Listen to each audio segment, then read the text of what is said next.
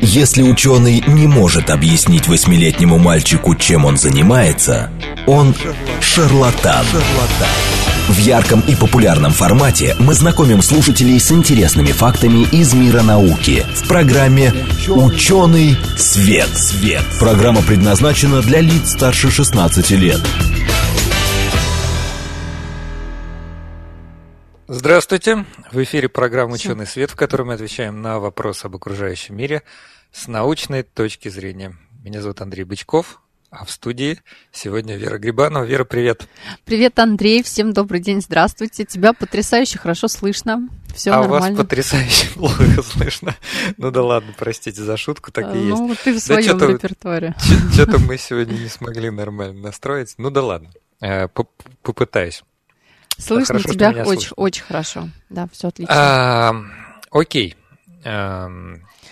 Может быть, тогда сразу к теме? Давай, да. Ну, я, во-первых, хочу сказать, что у нас сегодня тема будет, ну, сто процентов вот наши постоянные слушатели нас уже приветствуют. Здравствуйте и вам. Сто процентов вы про такую тему еще а, в нашем От эфире от нас не слышали. И наверняка сейчас, а, ну, какие-то вопросы, я думаю, что последуют.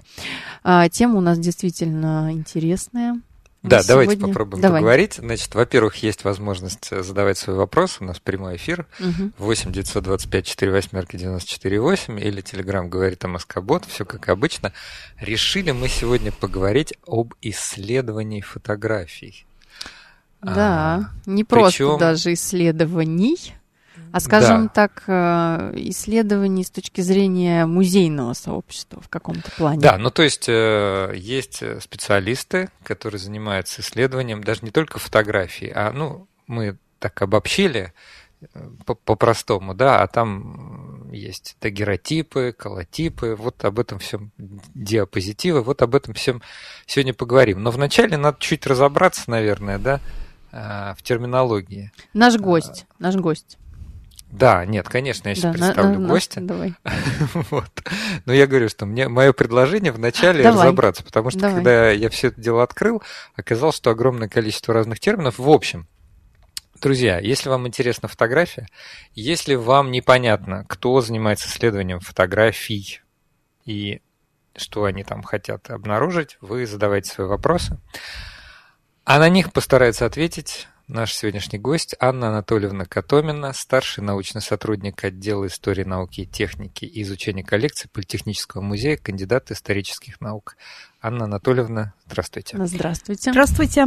Как вообще будет удобнее к вам обращаться, Анна Анатольевна, или можно просто Анна? Вот. Анна, конечно. Супер, супер. Спасибо большое, ну, что... демократический такой да. формат. Спасибо большое, что пришли к нам. Мы очень рады всегда, когда у нас в студии, как сказать, живой человек, очно приходит. Я, кстати, хочу пару слов, наверное, сказать о месте, собственно, вашей работы. Андрей, насколько я понимаю, у нас в этом году это юбилейный год Политехнического музея, то есть музею исполняется 150 лет. Напомним нашим слушателям, что это такой самый большой, да, крупный научно-технический музей в России, и он там берет свое начало с 1872 года, то есть политехнической выставки, которая была а, которая вот э, была в честь, насколько я помню, 200-летия э, Петра собрана.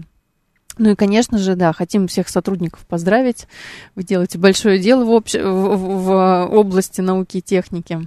И, конечно же, вот мы сегодня, наверное, немножко обратимся даже к примерам да, коллекции Политехнического Слушай, музея. Они все, не все знают, а многие э, считают, что вот Политехнический музей закрыт на реконструкцию, он не работает. Не все знают, а, кстати, что, да, да. что какие-то, может быть, э, проходят мероприятия или Андрей пропал, я продолжу. Да, действительно, насколько вот мы э, узнали от сотрудников, проходит большое количество мероприятий с точки зрения и выставочной деятельности, и с точки зрения публичных мероприятий Политехнического музея. И, конечно же, открыто, э, Анна, поправьте меня, если я не права, открыто фондохранилище, да, то есть открытые фонды Политехнического музея э, готовы э, встретить с экскурсией э, в Технополисе Москва. Да, все верно. Любой большой и старый музей Потому что под словом музей сейчас вот люди понимают очень много разного всего. Угу. Музеи бывают очень маленькие, буквально там в одну комнату, мемориальные, например, литературный музей, бывают художественные музеи, которые просто коллекции.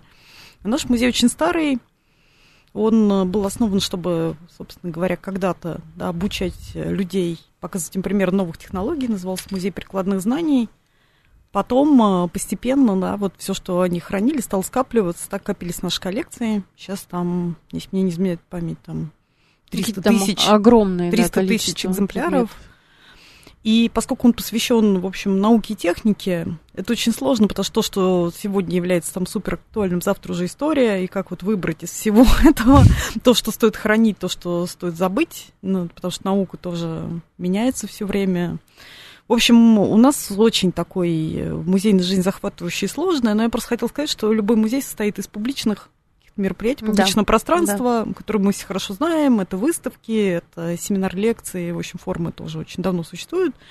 И есть как бы часть, да, такая закрытая от людей, это коллекции, с которыми работать могут только профессионалы, э, особенно когда коллекции такие большие. Но вот наш музей, например, уникальный, потому что он, в общем, был... Э, значит, начались реформы музея, как мы знаем, в девятом году. И мы пускаем внутрь святая святых в коллекции просто людей. Можно прийти посмотреть, пока у нас вот наш затянувшийся, к сожалению, по ряду обстоятельств ремонт на, Лубян, на Лубянке не закончен. Мы принимаем людей, просто можно найти на, зайти на сайт, да, да там угу. записаться на экскурсию и как бы, да, вот э, посмотреть на коллекции, вот как они есть изнутри.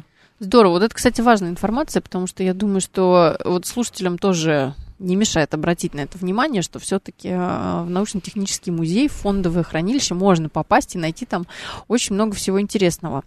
А, ну, давайте немножко, значит, больше все-таки к нашей теме. То есть вы конкретно работаете с коллекциями с фотографическими коллекциями и с коллекциями диапозитивов да, в Политехническом музее. И вот мы с Андреем как раз хотели сделать, а, я надеюсь, сейчас Андрей уже подключился, мы хотели Андрей сделать... Андрей уже подключился, Супер. да. Простите, все, все видите, да, все нормально, у нас сегодня нормально. какие-то беды. Все хорошо, хорошо. Вот, и мы хотели как раз с Андреем небольшое такое теоретическое сделать введение, что вообще такое фотография, откуда фотография пошла. Андрей, я тут немножечко тогда э, тебя опережу, да, и начну наш небольшой рассказ, наверное, наверное, с точки зрения химии мы расскажем, чтобы потом Анне предоставить слово с точки зрения вот изучения, да, этого предмета. Ну, прежде чем фотография появилась в 1839 году, это считается таким годом да, рождения фотографий, было же очень много сделано исследований, в том числе химиками. А, исследования эти содержали в себе какие-то опыты с а, фоточувствительными веществами, да, то есть э, само по себе а, было такой интересной задачей найти какой-то метод, чтобы фиксировать изображение. И, в общем-то, химики тоже были в этом задействованы. Вот, например, первое открытие такого светочувствительного вещества, то есть э, нитрата серебра, да, или азотно-кислого серебра, связано с именем Иоганна Шульца. Это был 18 век, то есть э, первая половина 18 века. И он, кстати говоря, занимался в том числе не только химией, но и медициной.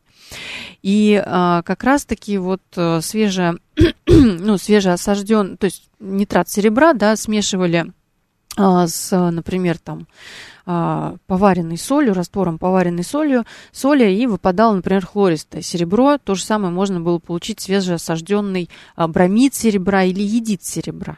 И вот эта вещь уже, ну, химикам станет, наверное, понятно, то есть это осадок, который можно отделить от раствора, и можно его отложить в какую-то отдельную тару.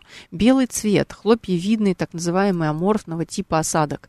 Так вот, именно это вещество стало ну, как не именно это, да, их там несколько, то есть бромид, например, хлорид и позже едит. Это светочувствительное вещество, которое на свету становится темным. То есть первый верхний слой этого осадка становится темным, а нижний остается светлым.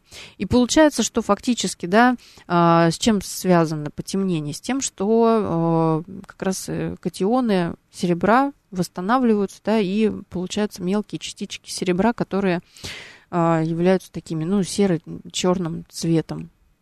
Вот. Ну и, соответственно, это была одна из таких больших а, предпосылок уже для открытия фотографий, потому что эта же технология дальше проявилась, и а, химики экспериментировали а как можно проявлять не только на свету, а можно ли брать какой-то, например, восстановительный агент, там, не знаю, э, э, тиосульфат, да, или сульфит аммония, чтобы, например, не на свету проявлять, а в каких-то других растворах.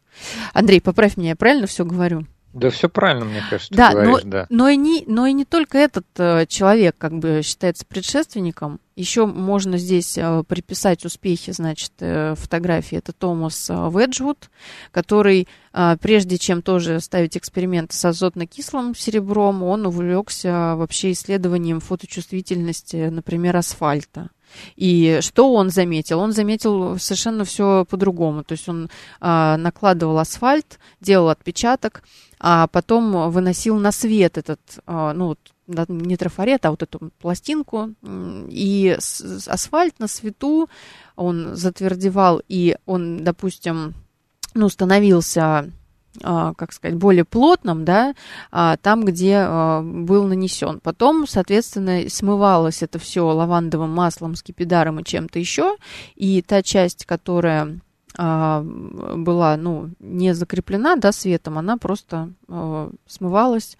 Вообще, конечно, интересная такая штука. А правда? то, а да, а то, что я так понимаю, на свету как-то, да, затвердела и прореагировала, та часть, она оставалась на пластинке. Тоже такой способ, да, закрепления, как бы, закрепления изображения интересный. Я просто никогда про асфальт не слышал.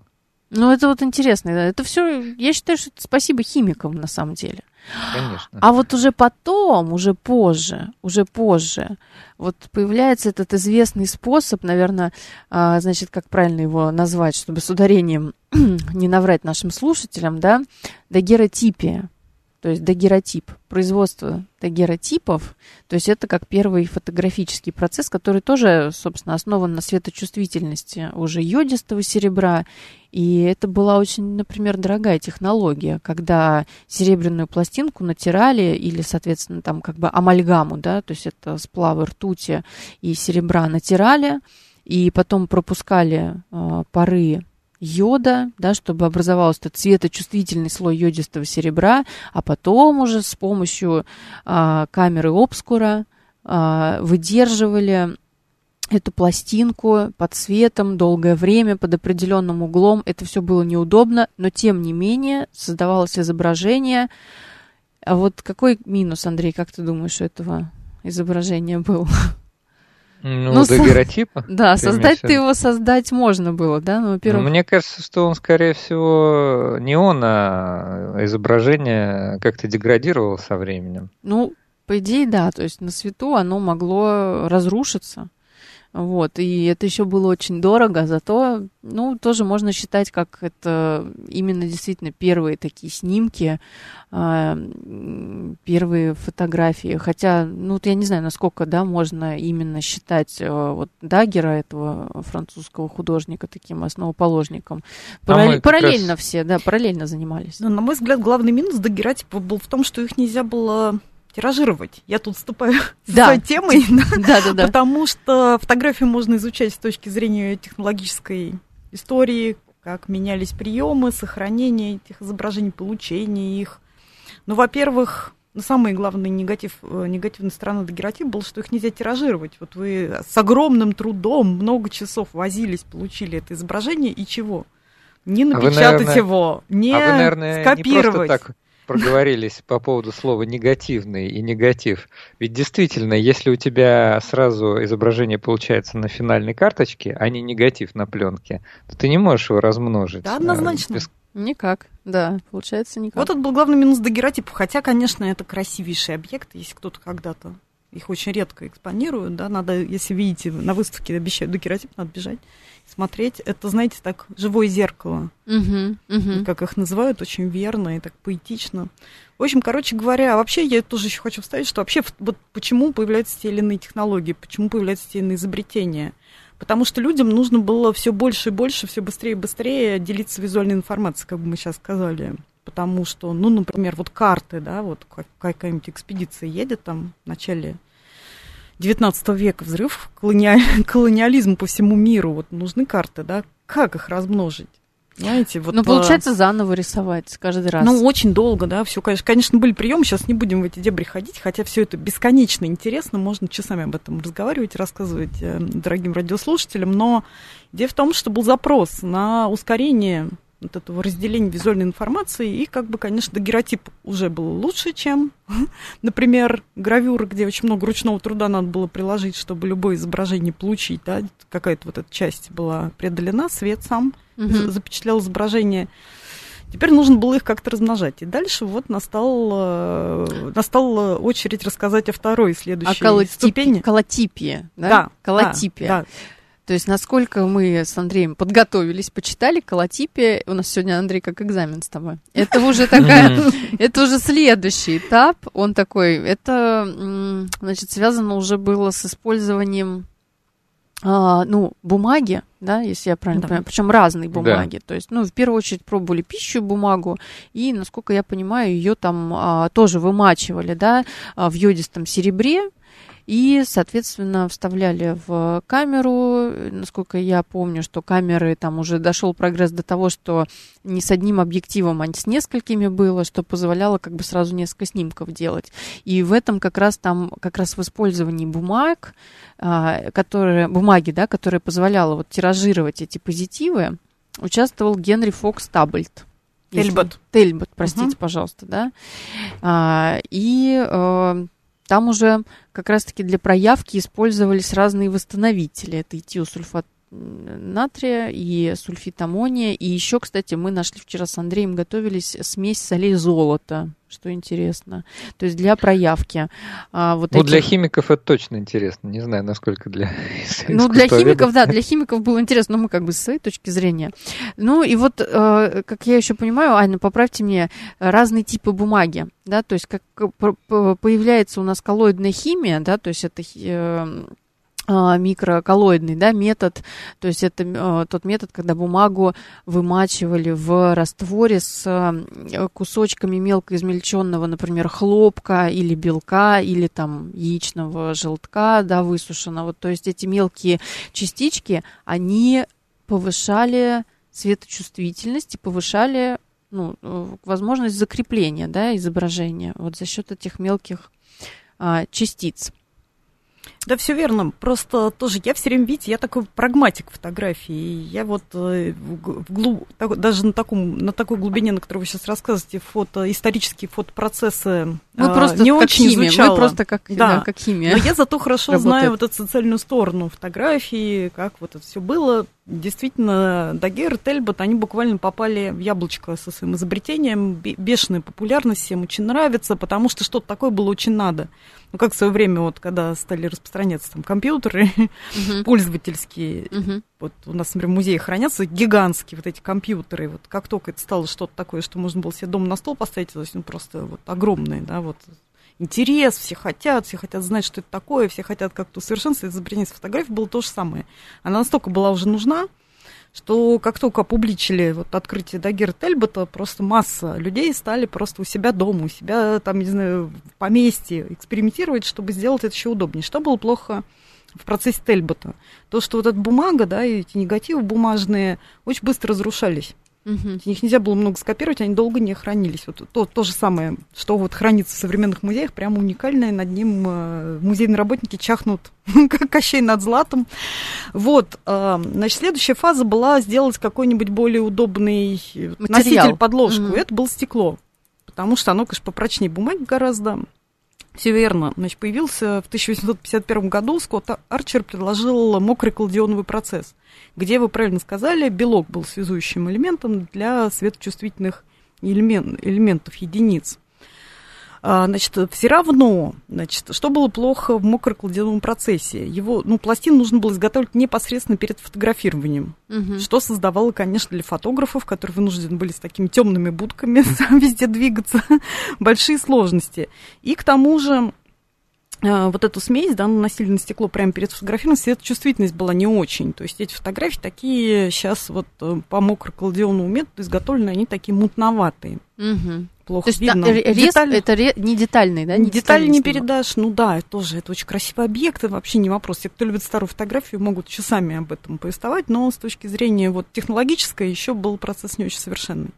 Ну, как бы следующая фаза уже вот ближе к нашим временам, ближе к, к основанию нашего музея, 1871 год, врач английский Ричард, по-моему, Медекс, угу. предлагает бромжелатиновый процесс, где связующим тоже на стеклянных пластинах связующим веществом выступает желатин уже, а не куриный белок, потому что пока был мокрый кладион процесс, там целые птицефабрики работали на фотоиндустрию, чтобы вот собственно говоря, изготавливать связующие вещества. И эти пластины уже можно было заранее приготовить, их стали индустриально выпускать, то есть на фабриках. И вот люди, которые хотели заниматься фотографией, все в поместье, у себя дома, неважно где, они могли уже купить готовые фотоматериалы и как бы просто только фотографировать и не держать огромную походную лабораторию, всюду ее с собой не таскать. И это был большой прогресс.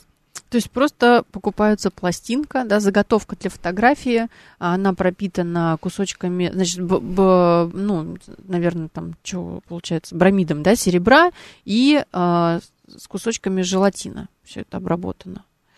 А, что повысило очень сильно. Тоже, я так понимаю, что распространенность технологий повысила, потому что доступно стало. Абсолютно.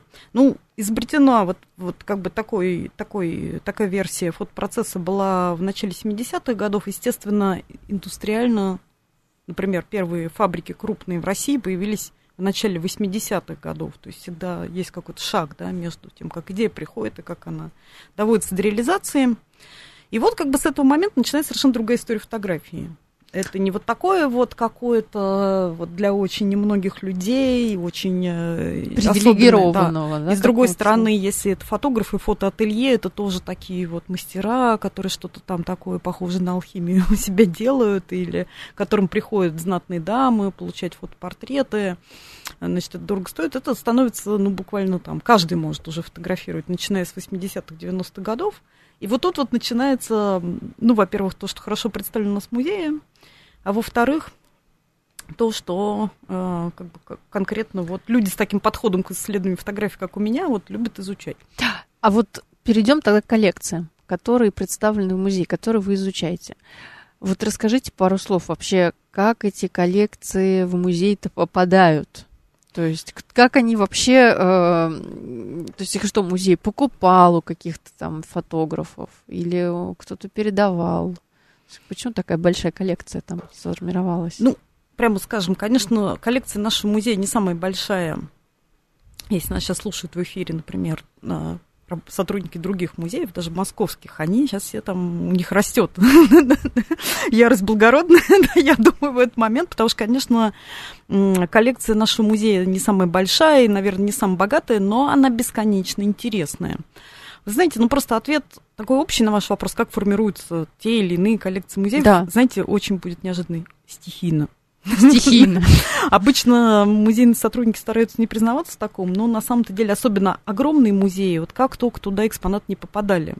Но сам размер этих коллекций ну, делает их просто бесконечно интересными, но вот эта стихийность, то есть мы всегда пытаемся, особенно в современном мире, все делать рационально. Вот мы, например, год за годом перед нами ставят задачи выработать рациональный план формирования коллекции, ну, как бы всегда очень плохо получается, к сожалению, по разным причинам. Ну, и покупают их. И они как бы откладываются сами по истории музея. Кто-то приносит их. В общем, иногда там, не знаю, обмены какие-то происходят. В общем, самыми разными путями вещи попадают в музеи. Но что касается фотоколлекции нашего музея, возвращаясь как бы ближе к теме нашего uh-huh. разговора от общих вопросов жизни, внутренней жизни музеев, э, ну, во-первых, во время вот этой самой упомянутой Веры выставки, которая для нашего музея была вот таким актом основания, там был фотопавильон.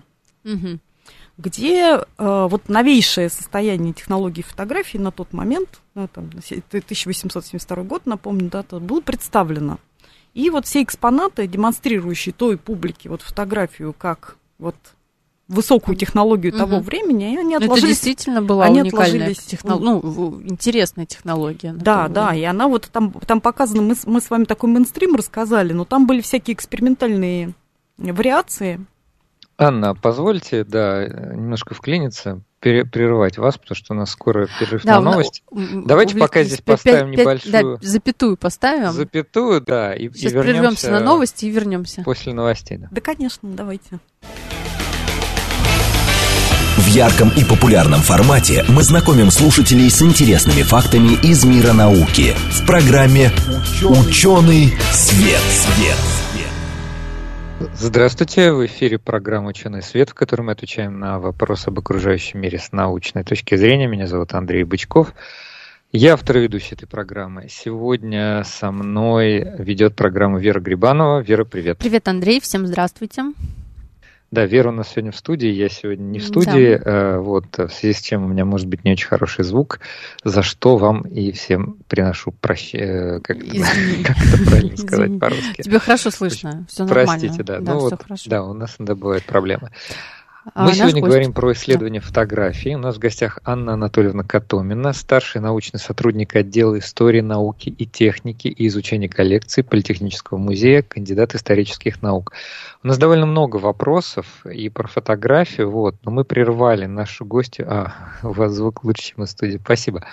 А, мы, а, значит, прервали нашу гостью на, на середине. И давайте, может быть, ей а, вернем слово. Да, давайте закончим мысль. Дальше я потом... хотел немножко да, подытожить. Да, да. Значит, я рассказывала более-менее в таких очень, конечно, импрессионистическими мазками историю нашей коллекции. В общем, ее такое ядро и самое ее интересное, да, вот часть и малоизвестная, допустим, ну, держателям других огромных коллекций, там, даже сотрудникам других музеев, это то, что осталось от политехнической выставки, всякие экспериментальные там ответвления от мейнстрима а, фотографии, потому что Политехнический музей был основан группой московских профессоров, да, на которых поддерживали состоятельные люди, купцы, промышленники деньгами. И у него изначально, да, вот в Петербурге же тоже был политехнический музей, но он был государственный, да, и он у него был совсем, он тоже был очень хороший, но у него был совсем другой характер, и он как бы не пережил событий там начала 20 века, а наш музей пережил, потому что это всегда был очень демократический музей, которым вот э, никогда не снобировал никого, кто туда приходил, и поэтому, например, в коллекции фотографий у нас есть очень всякие разные интересные, странные вот такие вот, э, которые всякие любители, экспериментаторы туда присылали, вот у нас объекты, хранили, да, да объекты, и вот показывающие разные фазы и нюансы технологии фотографии, как она была. Ну, дальше известно, вот, э, что случилось с нашим музеем, как и со, совсем в нашей стране, да, там все это хранилось, накапливалось вплоть до революции, когда, значит, настали 20-е годы, музей решили что вот все эти какие-то занесенные пылью никому, как казалось тогда, ненужные э, значит, вот объекты, показывающие какие-то там технологии, которые пришли уже к своей зрелой фазе. Например, фотография тогда стала уже индустриальной, угу. уже там на фотопленку перешла, все это стали изготавливать э, там на фабриках, э, которые были, принадлежали каким-то трестам, тресты руководились министерством, все вот уже была такая большая индустрия фотографии, что там вот эти какие-то странные, непонятные там никому кому не нужны старинные вещи. В общем, все это, то есть коллекция да, очень потеряла вот эти все старые предметы. У нас только какие-то кусочки, на самом деле, от нее сейчас хранятся, потому что все это вывезли в неизвестном направлении. Судьбы, су, су, судьбы этих вещей нам до сих пор не всегда известны. Мы прям по каждому случаю, как там в детективах Агата Кристи, ведем След расследование, да. Не теряем надежды, иногда теряем. В общем, это все такая специфическая музейная работа, которую, в частности, мы тут собирались немного рассказать э, тем, кто слушает. Вот, ну вот, собственно говоря, есть огромный пласт нашей коллекции. Это фотографии времен индустриализации коллекции. Я вот сама работала, здесь я хочу подчеркнуть, что музей очень большой, и в частности коллекции фотографий работает много людей, да, не uh-huh. только я. Я вот uh-huh. там только с чем-то, там, с какими, о каких-то объектах могу более близко и детально вам рассказать. Есть огромная коллекция индустриальных альбомов, которые показывают там, как шла индустриализация. Есть, эм, есть то, чем я непосредственно занимаюсь, огромная коллекция диапозитивов. Вот, что же мы переходим, да, как раз? Да, что да, же да, такое более диапозитив вообще, когда он появился в нашей жизни. Потому что мы до этого дагеротип рассказали слушателям, а, колотипию тоже рассказали, про гравюры пару слов сказали. И вот мы перешли к диапозитивам. Это, я так понимаю, на пленке уже, да? Нет, нет, диапозитивы Че? тоже, ну, с которыми, а. которые у нас в музее составляют вот огромную историческую коллекцию. Значит, то же самое. Есть что-то, что в музее осталось до революционных времен и было связано с его а, как бы жизнедеятельностью до 1917 года, а есть что-то в нашей коллекции, что откладывалось по мере жизнедеятельности музея в советские времена, потому что музей все время вел лекционную деятельность, все время у него был свой собственный цех большую часть времени, который изготавливал, фотоцех, который uh-huh. изготавливал все фотоматериалы для экспозиции выставок и для лекционной деятельности диапозитивы изготавливали тоже. В общем, а, короче говоря, что такое диапозитив? Да, вот надо это немножко развести, потому что дагеротипия, колотипия и вот другой, другие интересные формы исторических фотографий, которые мы называли, это как бы формы технологические фотографии, формы закрепления да, изображений да. на стекле. А, а, диапозитивы – это формы использования фотографии. То есть вот тот же самый бромжелатиновый процесс, да, можно было делать э, при помощи этого процесса фотографии да, вот негативы были негативы. стеклянные, угу. а с них можно было печатать на бумаге, тираж. класть в альбом. Вот вы бы сейчас, может быть, и не, если не специалисты, не отличили бы такого типа фотографии там, от фотографии середины 20 века. Угу. Ну, они, конечно, отличаются, да, но не радикально. Угу. Но можно было бы то же самое, как это и в 20 веке делали, позитив напечатать на стекле. Угу. Вставлять его в проекционное устройство и показывать кому угодно. А вот что за, своей семьи. что за проекционные... То есть это же целая процедура такая. Что за проекционные устройства были? Потому что мы вот с вами когда-то касались вот этого слова «волшебный фонарь». Волшебный фонарь – это любовь. Всех людей, кто когда-либо его видел. Э, волшебный фонарь и вот эти проекционные технологии конца 19 э, начала 20 века – это такая очень викторианская технология. Потому что, ну, тоже, чтобы ее объяснить, что это такое, надо начать издалека. Ну, принципы проекции люди поняли еще в античности, очень mm-hmm. давно. И то, что в любой фонарь можно его затемнить сзади и как бы, да, вот спереди вставить какую-то картинку и ее какую-то размытую очень, да, будет на, на стекле, люди понимали еще в средние века. Ну, в 17 веке уже э, прогресс оптики дал возможность эти изображения, которые проецируют фонарь, сделать более... Увеличить, да? Увеличить и сделать более четкими. Угу. Но все равно увеличивался он, э, ну, там вот фонари 17 века давали изображение, ну, максимум там полтора на полтора метра. То есть небольшие. Ну, можно показать там пяти человекам одновременно. И, значит, которые сидят где-то там в метре от этого изображения. Ну, прогресс, на самом деле, технологии освещения, ну, как бы в начале 19 века стали расти города. Э, города нельзя было больше освещать э, факелами и какими-то вот такими традиционными способами стали искать возможность э, более яркие источники света изобрести. И вот тоже поиск коллективный в разных странах мысли привел к появлению очень ярких источников света. Волшебные фонари поднял на новый уровень Томас Друмот, британец, который, mm-hmm. вообще-то говоря, был военным, изобретал прожекторы, на которые в темноте должны были, ну, как бы, да, там, э, не давать врагу подобраться к позициям британской mm-hmm. армии. Ну, как бы вот эти вот яркие прожекторы и тот тип, э, как, как, значит, друмодов свет, это колени избести в, э, в струе э, смеси водорода, водорода с кислородом. кислорода. Угу. Вот э, также стали применять это в театрах, да, потому что это такой, это очень яркий свет, он ярче привычного нам электрического света, вот такого среднего, да, там, э, яркий желтый, очень приятный, как солнечный свет в хороший летний солнечный день. Вот Но это, это уже даже выглядит. не столько театр, а кажется уже ближе к кинематографу даже. Вот а, да, те, ну, те, сейчас речь идет там примерно о 40-х годах, угу. 19 век, до, до кинематографа да. был далеко, хотя угу. в первых кинопроекторах, они же были те же самые волшебные фонари, был реально друмодов свет тоже внутри. Угу. Он был везде, он был очень как бы удобным, люди к нему привыкли. Что тут важно? Что Друмодов свет позволил в качестве изображения, с которого в волшебных фонарях получался, получалась проекция, использовать не рисунки, как это было раньше, а вот те самые фотографии, которые тогда как раз научились на стекле печатать ну, позитивы. То, то есть э, негатив вставлялся? Нет, да? нет, нет, позитив вставлялся. Позитив именно. Ну, на стекле. На а, таких позитив, да, стекол, на стекле. Да. Угу, Просто по-другому угу. там обработка шла с негатива получали позитивы. Ну, во-первых, в разных аудиториях стало можно показывать одинаковые изображения, что важно, да. Угу. Во-вторых, Друмодов свет позволял показать э, один и тот же диапозитив или серию диапозитивов аудитории прислушайтесь до тысячи человек. Когда я впервые это узнала, это нормальный такой кинозал современный. Угу. То есть настало время реального триумфа волшебных фонарей. Они вышли из детских комнат и каких-то там таких между собойчиков. Ну, семейных, семейных каких-то, да? Семейных, ну, их, допустим, в университетах могли показывать, которые тоже такие не как сейчас были, а гораздо более компактные учреждения.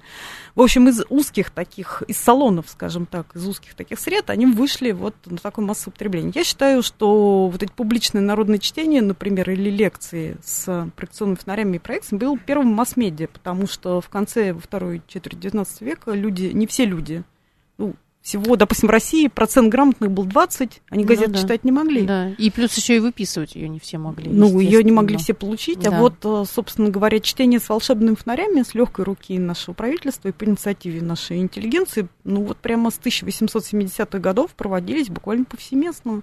Угу. К 900 а годам. что читали-то? Вот. Ну, это была вообще просто история. Потому что интеллигенция, конечно, хотела в общем, поделиться всем, что она знала с народом, но очень скоро стало понятно, что не все, как сейчас говорят, заходит. Даже с волшебными фонарями вот э, тяжело воспринимается. Не все приживается. Да, ну, в общем, там работали лучшие умы над тем, как э, вот знания, да, обо всем, вот, что считал, считалось общественно полезным, тогда донести до народа, темы были такие. Ну, на злобу дня были. Ну, допустим, когда была Крымская война, а Крым, 1874 года, о Крымской войне, о событиях рассказывали, там просто невозможно. Были, были такие давки, например, в Питере, в музее, э, соляном городке, что просто там э, с полицией просто люди хотели все послушать, что там происходит, вот это публичное чтение Крымской войне собирали, да. Ну, естественно, по истории, по географии, там, э, родины и зарубежных стран, ну, рассказывали, естественно, базовую по естествознанию. Ну, например, ну, там, да. от чего происходит снег и дождь. Знаменитое чтение Животовского выдержало, по-моему, 25 переизданий. Да вы что? Ну, нет, это же было ужасно популярно, очень хорошо сделано. До сих пор я считаю, что нужно современным детям в школе читать только эти брошюры, потому что по базовым знаниям они очень как Чего бы, происходит идеально просто написаны. Ну, в общем, короче говоря, долгая история, как изготовляли, потому что вечно не хватало этих, там же нужно было каждому чтению не один депозитив сделать, ну, а, а целую их серию, много. Да. И самое главное то, что диапозитивы фото были черно-белые, фотография же тогда была черно-белая. Мы вот сегодня вообще не будем даже касаться вопроса цветной это, фотографии. Это, кажется, вообще другая тема, хотя у нас такой вопрос уже где-то проскочил. Да. И у нас есть в Политехническом музее вот э, очень редкие интересные экспонаты с приходом цвета фотографии. Мы когда там в начале 90-х делали отличную большую выставку об этом, но это как бы, да, лучше об этом рас расскажу не я, а те люди, которые лучше в нашем музее, ближе к этим материалам. Я вот занимаюсь непосредственно этой коллекцией диапозитив. У нас коллекция диапозив для публичных народных чтений, там примерно 5000 единиц. Она очень большая, самая большая в нашей стране. Как она сложилась? А, диапозитивов вечно не хватало, потому что их не просто надо было отпечатать на как бы, да, там вот э, с негатива на... Ну, во-первых, надо было раздобыть негатив, uh-huh. да, потому что каждому uh-huh. публичному народному чтению надо было подобрать изображение, которое uh-huh. нельзя было, как сейчас, вот взять из интернета. Да, да скачать Нужно было получить ставить. оригинал, его перефотографировать, то есть создать вот эту серию. Этим тоже занимались люди специально, вот как бы, да, там, понимающие, что хорошо, что плохо в области, в области визуализации какой-то информации, как мы это сейчас современным ну, языком называем. бы сказали. Да, ну, для скорости. вот, а, значит, надо было получить разрешение, доступ. Ну, чаще всего, конечно, перефотографировали иллюстрированные журналы, учебники, потому что это все-таки такие элементарные были чтения. Mm-hmm. Ну, когда там речь шла о злобе дня, то могли художникам заказывать какие-то изображения. Такие случаи тоже бывали. Потом нужно было их напечатать на стекле, но это просто чисто техническое. Печать шла контактная, mm-hmm. просто делали на свету. А уже была контактная печать да. тогда. Угу. Значит, но самое главное, что народу не нравились черно-белые, никому не нравились черно-белые диапозитивы. Скучновато. Да, так прямо писали, монотонно, скучно слушать. Ну, зрители, особенно простые, не привыкшие как бы смотреть, они просто скучали, зевали, значит, начинали там пихать друг друга, потому что зачастую аудитория была очень простая, да, там, там жандарму приходилось держать, чтобы он немножко как-то приводил людей в чувство, когда вот они там начинали плохо себя вести. Потому что не, не было еще культуры кинематографа, который приучил людей Сидеть тихонечко Сидеть и тихо и смотреть, слушать, да. да и смотреть. Ну, к тому же это немножко другая технология, да, кинематограф просто захватывает за счет вот этого своего движения, да, вот кошка смотрит на, на бантик, Ну, и да, человек да. смотрит за движущимся, вот я сейчас рукой помахиваю, ну, я смотрит смотрю, на меня, конечно, да, не да, отвлекаюсь. А, а как бы диапозитивы волшебного фонаря, они статичные, они так не захватывают, захватывает только рассказ, разговор. Если он недостаточно не, не четко выстроен, изображение ему не соответствует, люди начинают скучать и как бы, да, вот начинают плохо себя вести, нужен жандарм. Был тогда. Ну, в общем, история в том, что пошла борьба за цвет. Значит, диапозитивы раскрашивали вручную, и это было очень долго самый угу. изысканный и натренированный вот раскрасчик диапозитивов э, ему мог за, за день пару-тройку штук раскрасить. И поэтому, конечно, когда публичное народное чтение разрешили проводить в провинции, их захотели проводить приходские священники своим в маленьких деревнях, их э, учителя народных школ захотели проводить, их захотели проводить э, в тюрьмах для заключенных, в домах, там, э, презрение, да, их хотели проводить везде, потому что людям это очень нравилось, все прям стремились ну, к знанию. И развлечения, и знания. Да, да, да, и они вот как бы чувствовали, ну, что это вот так это социально значимое тоже мероприятие, вот не просто какое-то развлечение для себя самого, как там просмотр лубочных картинок, купленных на ярмарке, но это так.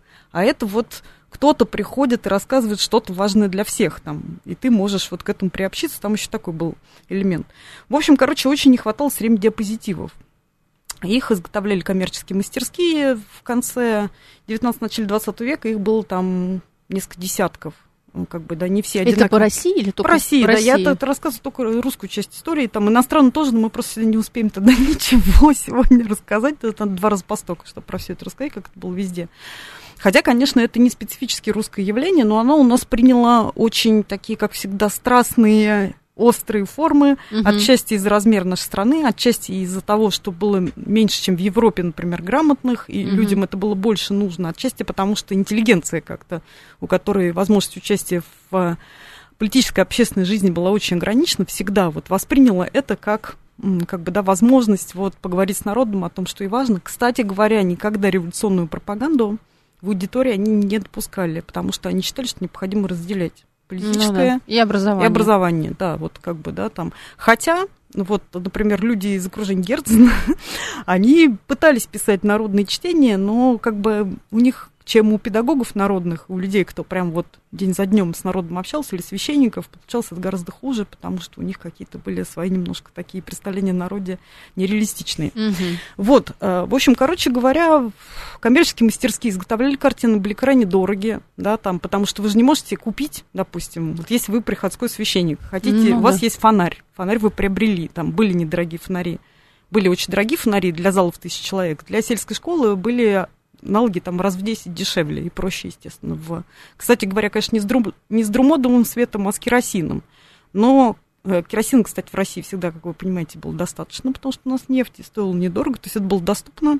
Но это не такие керосиновые лампы, знаете, вот со стеклянными колпаками, угу. как мы привыкли. Это специальные, да, это специальные угу. лампы с плоскими фитилями. Тоже это просто уже надо приходить в музей и смотреть, да, там. Вот, кстати, еще раз, да, призовем, да, да. приходите. В общем, короче говоря, вот приходской священник купил фонарь, ладно, там потратились или скинулись там богатые крестьяне или кто-то, или помещик дал денег, ну, как бы, вот купили с, ней, с ним одну серию угу. по, географии, по географии России, допустим, угу. там, про Крым, например, или там про Святую Землю, угу. не знаю, что, что-то, были самые разные. Были, ну, тематика соответствующая тому времени. Были, там, не знаю, сотни тысяч уже каталогов есть с выбором серии, то есть э, они много чего наделали, да, но он же не может одну и ту же серию все время показывать. Ему нужно там через неделю что-то новое. Где это взять? Э, как бы дело. Они обычно выписывали по почте из столиц вот таких мест, но шло плохо.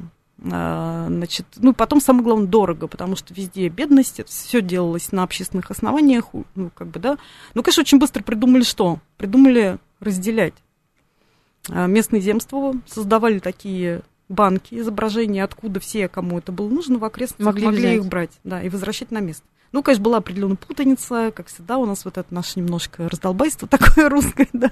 Что-то побили, что-то потеряли, что-то перепутали, но в целом система работала. То есть получается, что какой-то коллективный центр у себя держал эти диапозитивы, которые, э, картины, да, которые можно было передать там какому-то районному центру, и, соответственно, серию они там да, провели, школ... потом они либо передают, либо сдают обратно. Да, школам, да. Ну вот у нас музей был такой, собственно говоря, абонемент. Угу. Только они передавали не внутри Москвы его, а вообще всем желающим. Потому угу. что музей такой был заметный, люди в нем работали очень, как бы, да, укорененные, да, огромные связи, к ним им с удовольствием писали. И вот у нас был огромный абонемент. На момент революции 20 тысяч там было диапозитивов. Ну, там были не только уникальные серии дубли.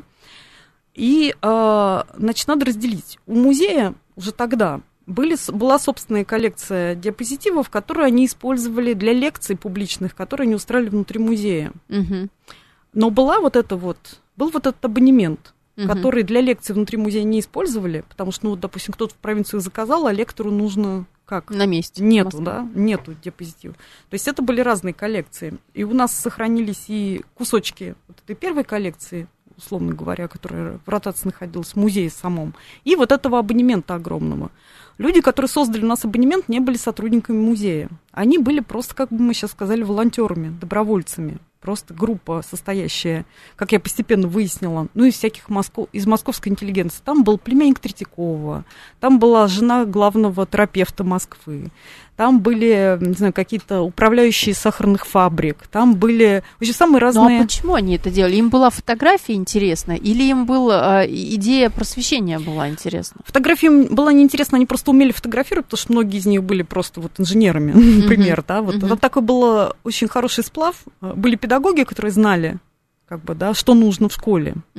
Они же сами подбирали изображения, серии изображений. То есть они не занимались текстами вообще. Тексты они брали готовыми, потому что тексты очень жестко цензурировались, и они всегда хотели сами писать тексты, но очень трудно было провести их через цензуру. То есть они брали тексты, созданные той, той группой лекторов, которая находилась на службе государства, было дозволено. Но они выбирали из них что-то получше, что-то поживее, потому что это называлось казенное чтение. Всех они, конечно, раздражали, так немножко такие были не тяжеловесные.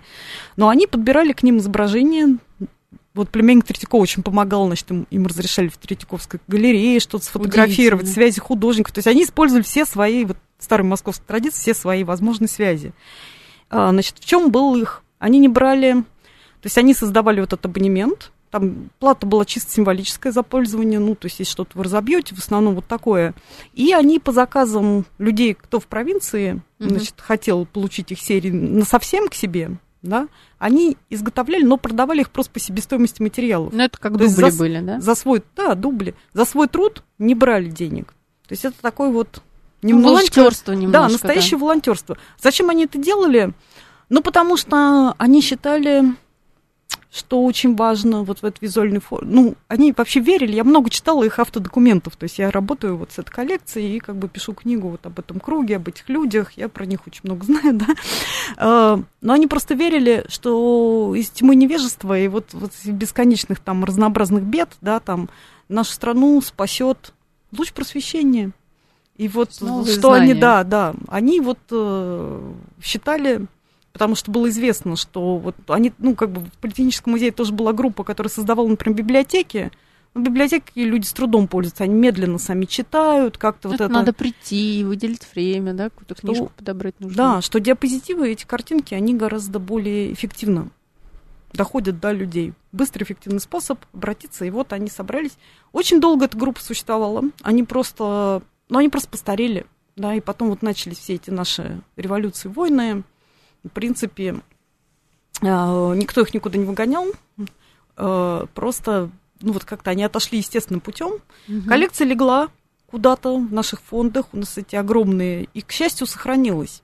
Потому что вот таких абонементов, да, и таких больших групп было много. Но угу. когда началась революция, поскольку это такое медленное медиа, да, большая часть этих коллекций просто раздергали на части. Ну, допустим, кто-то в провинциях выписал, не вернул на место, что-то побили, что-то потеряли. В общем, все они развеялись. И вот эти банки негативов, с которых их печатали, ну вот еще следы их вижу, там, 20-30-е годы в архивах мы видим, еще сохранялись, потом...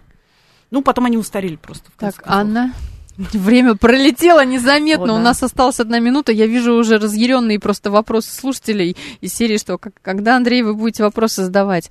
А, ребята, каемся. Мы просто заслушались. Мне кажется, тут действительно на одну передачу мы в одной передаче все не закончим. Тут тянет на две, а может быть даже и на три. Андрей, э, давай 15 да. секунд тебе и еще 15 мне, потому что мы должны заканчивать каким-то образом.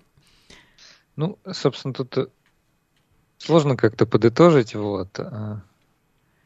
Так. Мы, давайте, мы про, я давайте думаю... я сама скажу. Давайте. Вы знаете, фотографию да, да. можно изучать с точки зрения красоты, да, вот, ну, например, пикториальную фотографию так изучают. Можно изучать с точки зрения ну, допустим, технологии, технологии как, о чем мы да, начинали. Да. А можно изучать использование фотографии. Вот чем, например, занимаюсь я.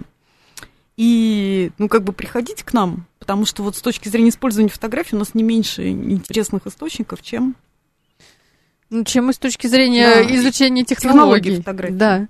И я буквально еще одну секунду. Вера, уже да, все, уже время. Да. Все, спасибо вам, дорогие слушатели. Услышимся, наверное, через неделю. Через неделю, да. Всем пока.